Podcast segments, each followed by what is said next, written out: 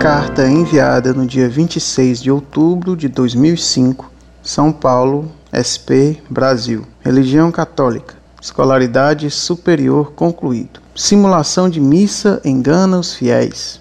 Boa noite, professor Orlando. Venho por meio desta novamente agradecer ao Senhor, ao resgate de mais um católico. E agradeço ao Senhor porque estou aprendendo história e como ser um verdadeiro católico.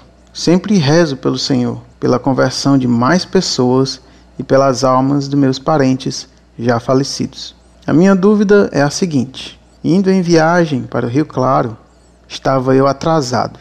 e até corri com o carro para chegar no horário da missa. Visitei meu pai rapidamente e fomos à missa, eu e meu filho. Missa na igreja de São Benedito, em Rio Claro, São Paulo. Precisamos do nosso alimento para a alma mas durante a missa não houve a consagração. Não entendi. Por que isso? Mas houveram a entrega da hóstia. Será que ela estava consagrada? Após a missa, perguntei a um fiel por que não houve a consagração. Ele me respondeu que o padre já havia deixado a hóstia consagrada. Mas quem celebrou a missa então? O fiel me respondeu que foi o diácono. É possível isso, professor? Fiquei muito triste. Pessoas da minha cidade natal estão sendo enganadas? Salve Nossa Senhora, Mãe de Deus e Nossa Mãe.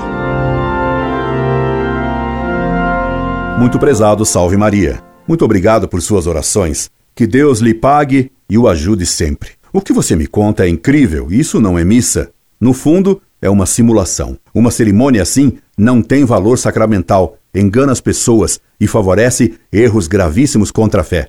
Ela acostuma o povo à ideia de que o padre é desnecessário. Com isso, fica-se a um passo do protestantismo. Recomendo-lhe que não assista a uma cerimônia desse tipo. Um abraço. Incorde Jesus Semper, Orlando Fedeli.